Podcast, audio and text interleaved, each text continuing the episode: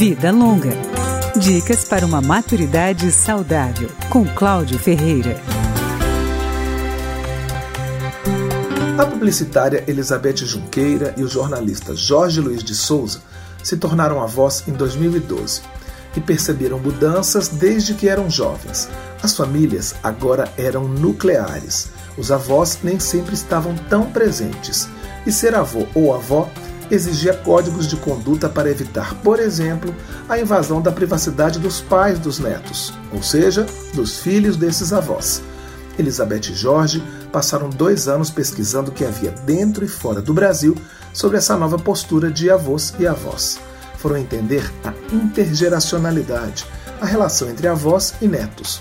Elizabeth conta que eles descobriram diversos tipos de avós. Avós que eram tristes porque achavam que já tinham feito tudo na vida, então tiveram nos seus netos aquele frescor e aquela motivação para viver. Avós que compreendiam que o protagonismo não era mais deles, mas que também eles poderiam ajudar muito, sendo coadjuvantes, porque coadjuvante é um papel fantástico, embora as pessoas não achem que seja. Avós que tinham muito para ensinar, a dupla resolveu fazer um portal na internet para ajudar os novos avós. Surgiu o Avosidade.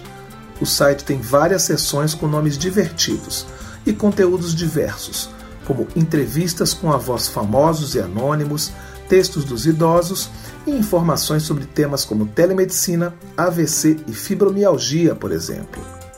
Tem também uma parte lúdica, que aborda a relação dos avós com a música e com a literatura tem depoimentos de netos sobre as experiências com os avós, uma galeria de fotos com registros de encontros e um espaço para refletir sobre todas essas mudanças. O endereço do portal é www.avosidade.com.br. Repetindo, www.avosidade.com.br. Vida Longa, com Cláudio Ferreira.